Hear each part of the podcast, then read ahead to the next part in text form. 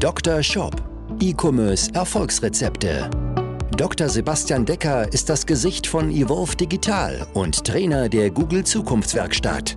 Mit seinem Podcast bietet er Online-Shop-Betreibern und ihren Mitarbeitern direkt umsetzbare Lösungen in den Bereichen Conversion-Optimierung sowie der Vermarktung über Google Ads und SEO. Zu Risiken und Nebenwirkungen fragen Sie Ihren Arzt oder Dr. Decker.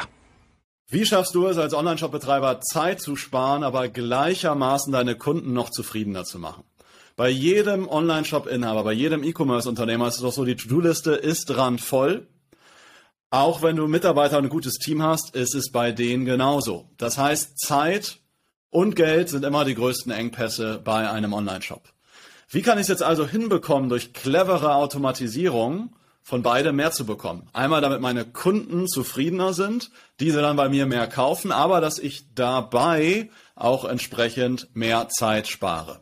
Ich habe mir heute hier Bastian Fritsch eingeladen. Bastian hat ehemals bei Snox etliche Automatisierungen aufgebaut, um verschiedenste Dinge zu verbessern und zu optimieren. Heute möchte ich mit ihm in ein Thema einen kleinen Deep Dive machen, und zwar in das Thema Kundenservice. Denn ein großer Zeitfresser von vielen Online-Shops ist, der sich immer weiter mit äh, größerem Wachstum erhöht, ist das Thema Kundenservice. Denn je nachdem, auf welchem Umsatzlevel du kommst, kommen vielleicht am Tag 10 Anfragen, 100, 200, 500 Anfragen am Tag rein und diese wollen natürlich zuverlässig und gut bearbeitet werden. Und wie geht das, damit nichts liegen bleibt, damit Retouren richtig bearbeitet werden und vor allen Dingen, damit deine Kunden zufrieden sind und dir das nicht mehr Nerven kostet? Darüber möchte ich heute hier mit Bastian sprechen. Bastian, du bist auch Shopify-Entwickler, Automatisierung äh, sind dein Steckenpferd unter anderem auch gewesen und von daher freue ich mich heute auf den Austausch und bin gespannt, was du hier zu berichten hast. Erstmal herzlich willkommen. Moin Sebastian, freut mich. Genau, ich bin der Bastian. Könnte mich aber auch gerne Bosi nennen. Man kennt mich, glaube ich, auch in der LinkedIn-Bubble äh, als den Bosi. Deswegen, ja, bitte ich auch dir natürlich gerne den Bosi an mit Spitzname. Ähm, ja, freut mich so. sehr und moin. Bosi, dann lass uns doch einfach mal so starten. Hm, geben wir mal das Beispiel Snox rein. Erklär mir doch mal, wie war so der Kundenservice? Ich weiß ja, dass Snox mega viel äh, Wert auf eine gute Kundenzufriedenheit legt. Ja, ähm, wie war denn aber so der Kundenservice vorher, bevor ihr weitere Automatisierungen und Co. implementiert habt? Wie lief so ab? Ja, genau. Also ich habe ja bei Snox gestartet äh, 2020, genau, und da bin ich eingestiegen im, im Kundenservice damals noch also habe einfach äh, E-Mails beantwortet, Telefonate, Live-Chat etc. Und äh, da hat mich damals auch schon Johannes damit beauftragt, im Endeffekt, ja, ey, können wir das vielleicht noch irgendwie geiler machen für die Kunden so, ne? Weil äh, ja, die Kunden konnten uns zwar kontaktieren, aber es war halt auch im Online-Shop. Es war damals schon eigentlich äh, ganz, ganz cool, aber halt noch nicht irgendwie so das Gelbe vom Ei. Und damals war das halt noch, ey, da habe ich angefangen vor Corona-Zeiten, da war das tatsächlich noch ein bisschen low, äh, so 70 Anfragen vielleicht am Tag. Und da war das halt so, dass uns die Kunden im Endeffekt per ja, E-Mail benachrichtigen konnten. Und wir haben das dann halt damals noch mit Zendesk, also nutzen, glaube ich, immer noch Zendesk, sind halt die Sachen reingekommen. Dann haben wir die halt abgearbeitet. Ne? Aber damals hat auch schon so Probleme im Endeffekt mit, ja, was, was will jetzt der Kunde eigentlich wirklich? Wir haben auch viel Zeit damit verbracht, irgendwie herauszufinden, um was es eigentlich geht. Äh, und bezüglich auch Retouren, ja, ist halt natürlich, kennt, glaube ich, jeder Online-Shop. Es gibt ja auch schon viele Apps und so.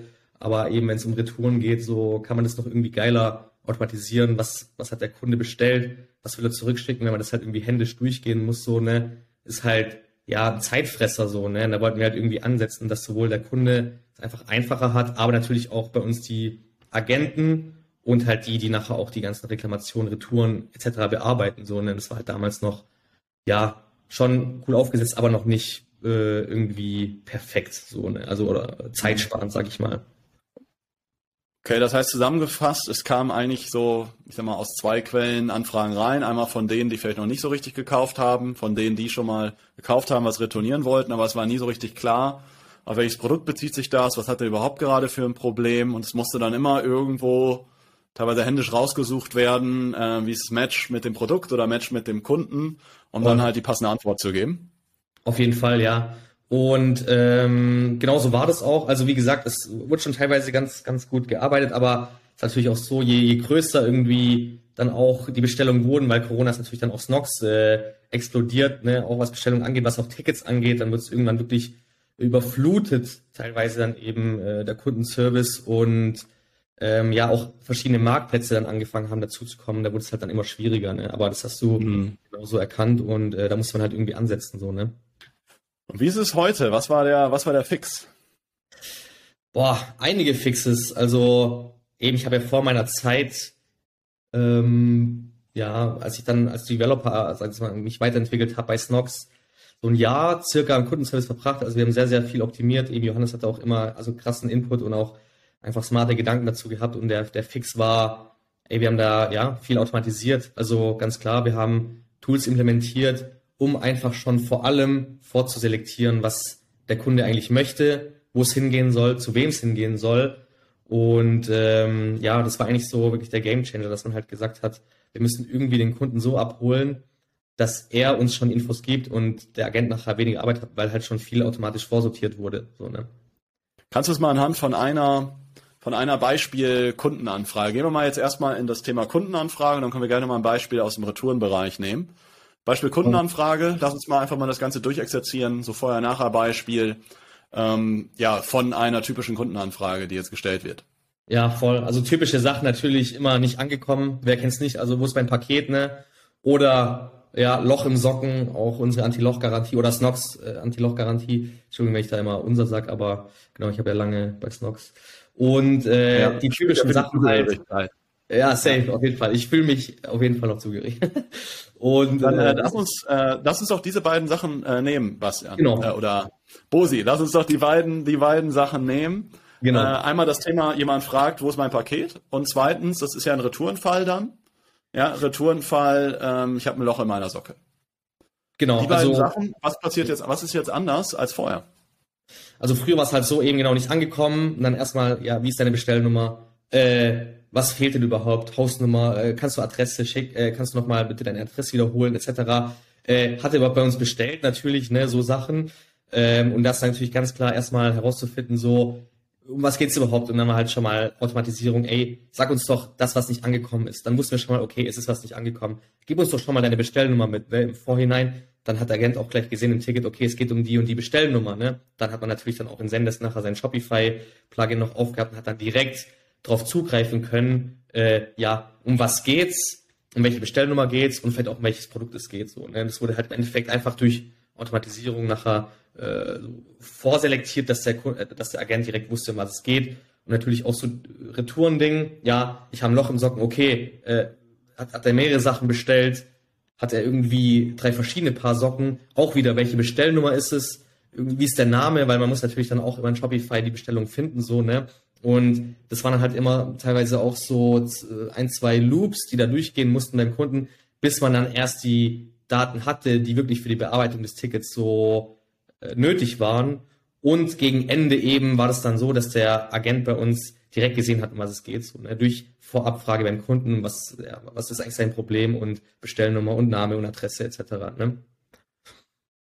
Lief das noch händisch? Also angenommen, ich schicke jetzt meine, ich sage jetzt, hey hier Leute, Socke kaputt ähm, habt ihr dann immer, und ich habe nur gesagt, hey, meine Socke ist kaputt, kann ich die zurückgeben? Habt ihr dann angefragt, hat dann jemand händisch eingetippt, hey, wie ist die Bestellnummer? Hat dann jemand händisch eingetippt, hey, kannst du mir nochmal deinen Wohnort geben? Und heute ist es so, dass dann so eine Art Chatbot-Funktion kommt? Oder ähm, wie werden die, also wie werden die fehlenden Daten jetzt eingeholt? Das habe ich noch nicht ganz verstanden. Voll, voll.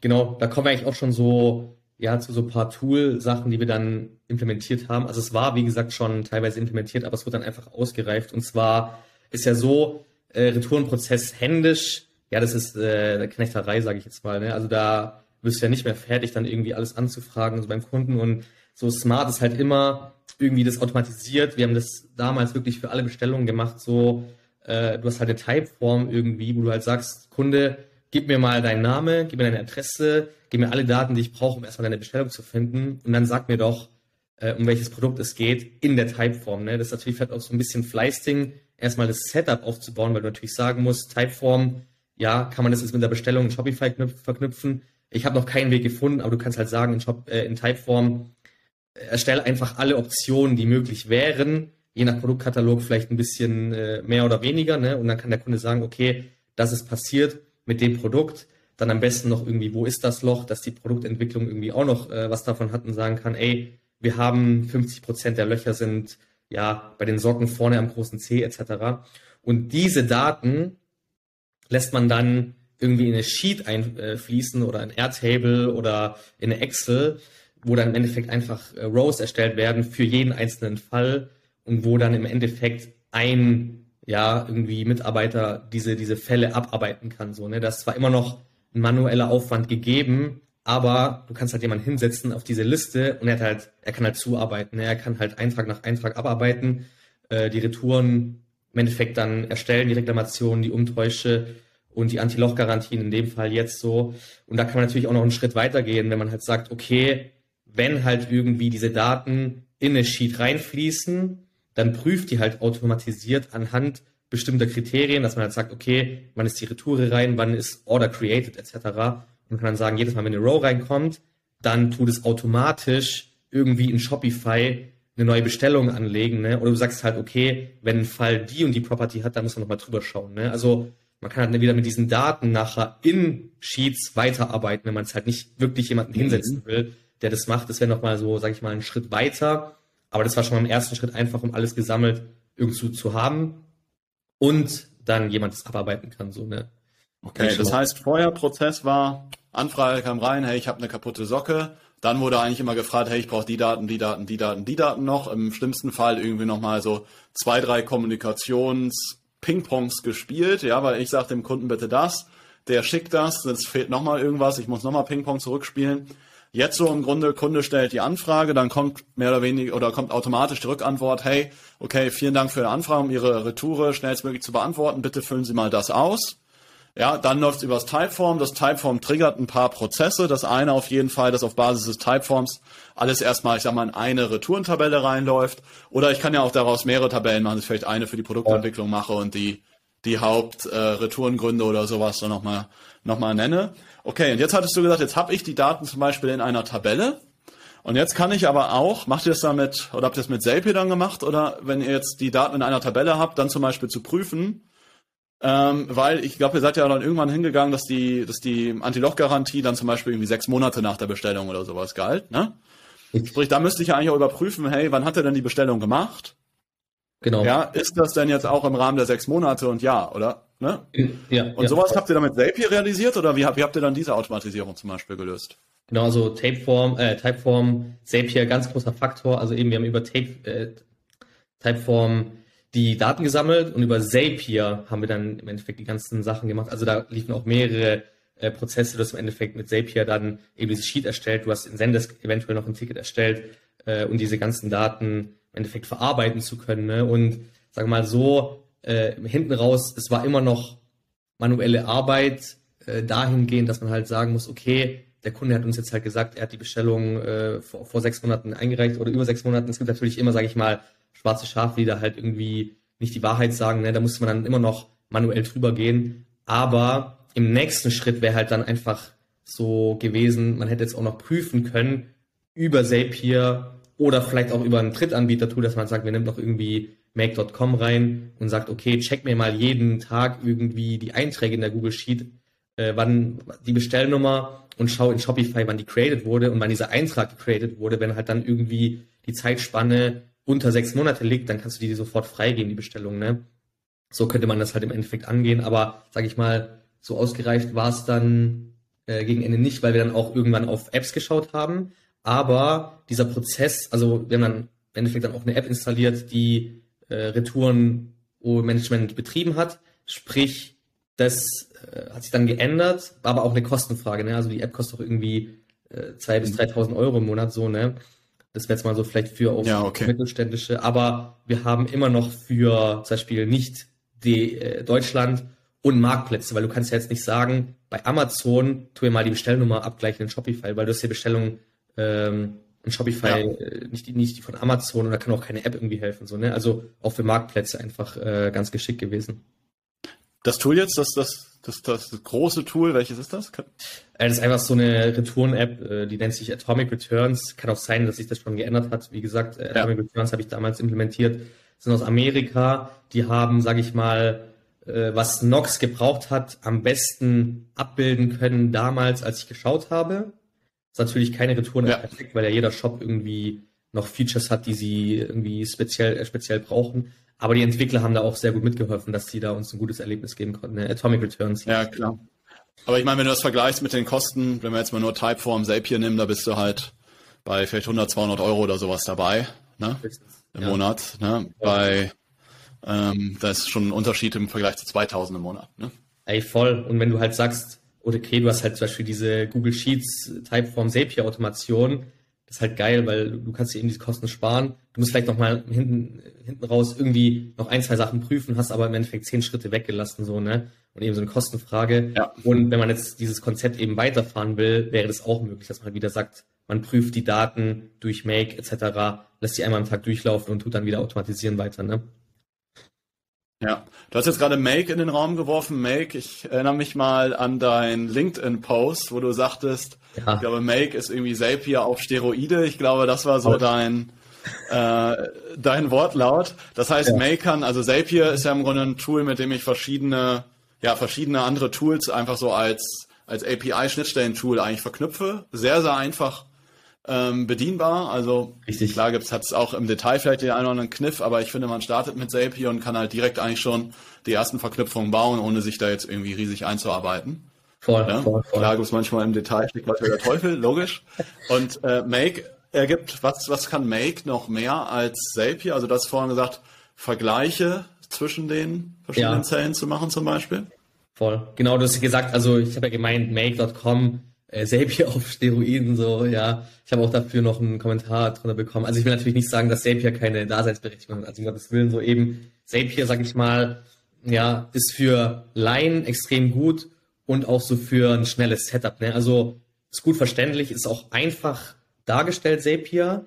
Ähm, es ist aber, finde ich, nicht so für, ja, also schon für die Masse geregelt, aber wirklich für massenhaftweise Requests, die auch noch kompliziert sind und wenn es einfach komplexer wird, so, ne, dann würde ich, äh, also Make würde ich jedem raten, da mal reinzuschauen, wer sich mit Automations irgendwie befasst, so. Und ja, so Unterschied zwischen Zapier und Make, wie gesagt, Zapier schneller Setup, einfach, aber begrenztere Möglichkeiten, finde ich, weil bei Make ist es ein bisschen komplizierter, aber du bist wirklich halt unbegrenzt. Ja, du kannst wirklich, also ich habe jetzt noch nichts gefunden, was man nicht machen kann. Das auch im Endeffekt schon mal, es fängt damit an, dass Make.com, was auch jetzt die ganzen äh, API-Schnittpunkte, die Webhooks etc. angeht, einfach wirklich alles. Ne? Also bei, bei Zapier fehlen da zum Beispiel, was die Shopify API angeht, äh, etliche Request-Punkte, die man irgendwie nutzen kann, die Make aber alle abbildet. Also kannst bei Make sogar irgendwie ein Fulfillment-Objekt, ne, was ich noch nie davor benutzt habe, irgendwie nutzen und Create Fulfillment und Schieß mich tot etc. So und du kannst natürlich auch mit Conditionals arbeiten, die weit aus darüber hinausgehen, was Zapier halt an Conditionals irgendwie aufweist. Also du kannst alles benutzen, du kannst, äh, ich kann das gar nicht alles aufschreiben ne, oder, oder aufzählen, was da make.com kann. Deswegen, ey, beides hat seine Daseinsberechtigung, aber wenn man wirklich dann nachher sagen will, okay, zum Beispiel jetzt so ein Ding wie in einer Google Excel Sheet gegen zu prüfen, ob es jetzt diese äh, Bestellung in Shopify gibt, ich glaube, das habe ich mit Zapier damals nicht hinbekommen irgendwie. Ne? Also vielleicht noch mit bisschen Workarounds, aber mit Make würde man das safe umsetzen können, wenn man halt sagen kann, zieh mir einfach alle in der Liste raus, vergleich die Order-IDs und dann mach halt äh, was auch immer so, ne? Ja, ja, okay. Das heißt, deine, äh, was würdest du jetzt jemandem empfehlen, der jetzt sagt, ich will mich mit dem Thema beschäftigen? Würdest du sagen, der soll sich direkt Make angucken oder erstmal äh, mit Zapier starten, weil die Einarbeitung schneller und einfacher ist? Ähm, ja, gib da mal gerne deine, wie schätzt du das ein? Voll. Also für einen schnellen Erfolg würde ich ganz klar, also ich würde auch jedem Online-Shop empfehlen, äh, erstmal Typeform und Zapier. Ne? Also mit Typeform ja. kannst du jetzt nicht nur Kundenservice, also wir haben das vor allem für Kundenservice benutzt, ne? also alles automatisiert, wir haben halt immer Daten gesammelt, sei es, äh, wie gesagt, schon jegliche ja. Anfragen äh, und dann die nachher mit Zapier verarbeitet. So, ne? Also das ist wirklich Muss. Und da gibt es natürlich bestimmt auch noch andere Cases, irgendwie Zufriedenheitsabfragen, ähm, irgendwie Surveys, die dann halt mit Typeform gestaltet werden, wo du dann wieder mit Zapier irgendwie eine Excel und Daten sammeln kannst, dann wieder für Produktentwicklung weitergeben kannst. Und, ne? und diese, diese Make-Geschichte ist dann wirklich, wenn du auf repetitive, komplexe Sachen eingehen willst. Das wäre dann vielleicht für so größere Sachen wie, ich habe zum Beispiel auch eine Logistikanbindung komplett übernommen mit Make.com. Ne? Also was schickt uns der Logistiker für CSV rüber? Was müssen wir ihm wieder rüberschicken, was fulfilled wurde, wie der etc. Oder auch, wenn man es auf Marketing geht, dass man halt sagt, ey, zieh mir irgendwie jeden Tag ja irgendwelche Daten aus Facebook raus und vergleich mal, wie die ROAS äh, stehen. Also ich kenne mich im Marketing nicht so aus, ne? man kann halt irgendwie die Zahlen dann wieder zusammenrechnen, addieren, multiplizieren und dann nachher wieder irgendwie so Scores erstellen, um Dynamic Ads zu schalten. Ne? Und das kann man dann jeden Tag durchlaufen lassen und muss da keinen Finger mehr rühren. Also da gibt's, äh, wenn so groß, größere Sachen für große Player, da würde ich auf jeden Fall auf Make setzen. Ja, okay, spannend. Cool. Bastian, dann sag ich an der Stelle vielen, vielen Dank hier von deiner Seite aus äh, für die Einblicke. Also, was ich nochmal mitnehme, ähm, was ich nochmal gut fand, hey, versucht Ping-Pong im Kundenservice zu vermeiden, ja.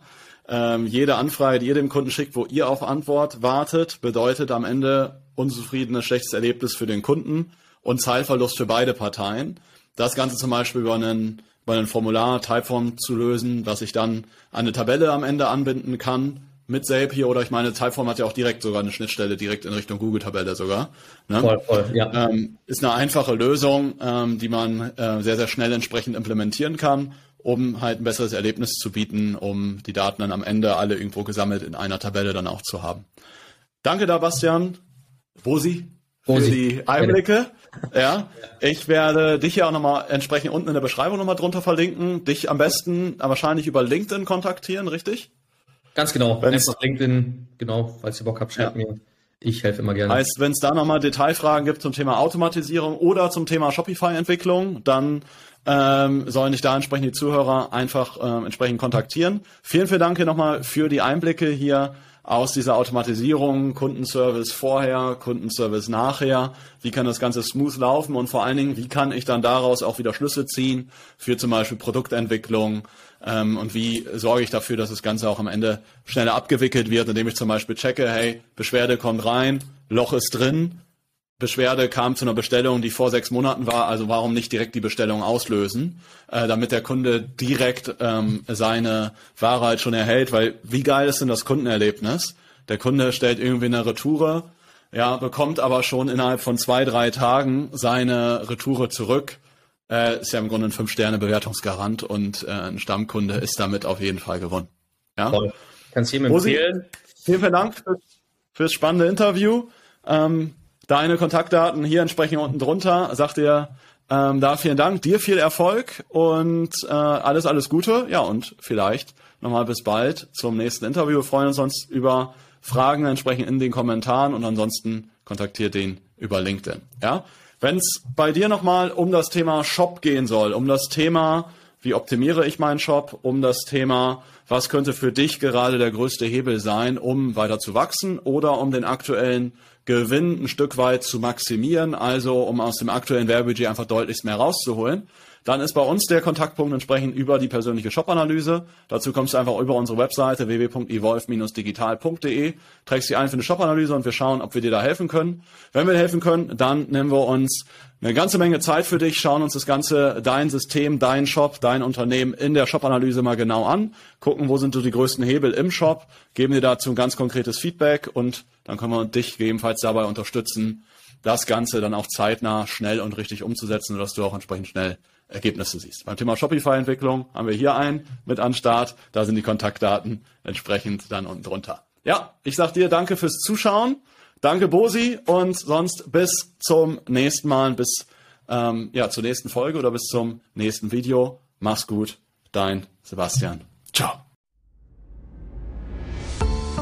Dr. Shop, dein Podcast für E-Commerce Erfolgsrezepte. Vereinbare jetzt deine persönliche Sprechstunde und Shop-Analyse über evolve-digital.de-termin.